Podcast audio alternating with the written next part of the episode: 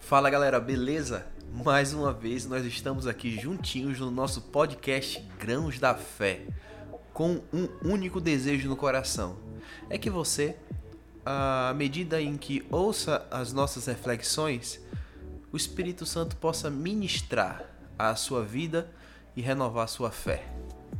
Deixa eu te fazer uma pergunta. Você já assistiu aquela série que foi sucesso no mundo inteiro chamado Game of Thrones?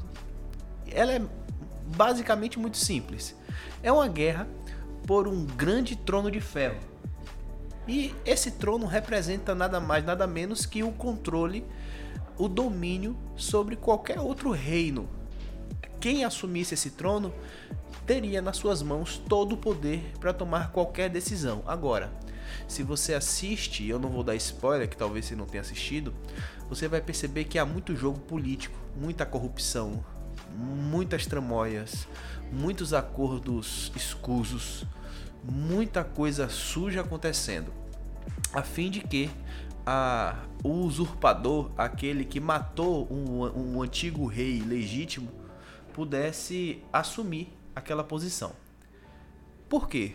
Simplesmente porque ele queria o poder, ele queria o domínio, ele queria ser aquele a quem todos se dobrassem e o adorassem.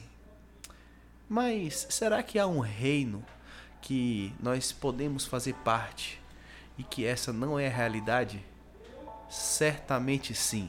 Por isso, no Salmo 103, no Salmo 103, versículo 19 diz: Nos céus o Senhor estabeleceu o seu trono e o seu reino domina sobre tudo. Sabe, isso que, sabe o que isso quer dizer? É que não existe nenhum outro rei que possa ser mais poderoso do que o nosso grandioso Deus.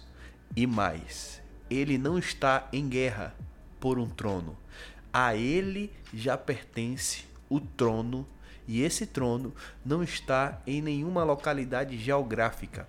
É, esse trono está acima dos céus, está reinando sobre todas as coisas. Isso quer dizer que se você faz parte, se você é súdito, se você é habitante, se você é cidadão, se você é pertencente a esse reino, você não precisa temer o seu rei, porque a majestade dele é exercida com amor, benignidade, bondade e paz. Ele quer ter o controle sobre a sua vida, a fim de lhe dar o fim que ele deseja. A guerra dos tronos cabe apenas aos homens, que querem poder e louvor para si. Mas há um trono sobre todas as coisas e sobre tudo, que pertence a um Deus poderoso, e ele quer reinar sobre nós, com amor, com bondade e com um futuro cheio de esperança. Que Deus te abençoe e vamos orar. Senhor, em nome de Jesus, nos ajuda a, nos prostrar diante da Sua majestade e nos alegrar em pertencer a este reino, a este domínio que o Senhor exerce sobre nós. Que o Senhor nos ajude a sermos fiéis a Ti, leais ao nosso Rei, e que o Senhor se alegre conosco. Essa é a nossa oração, em nome de Jesus. Amém. Falou, galera, fui e até breve.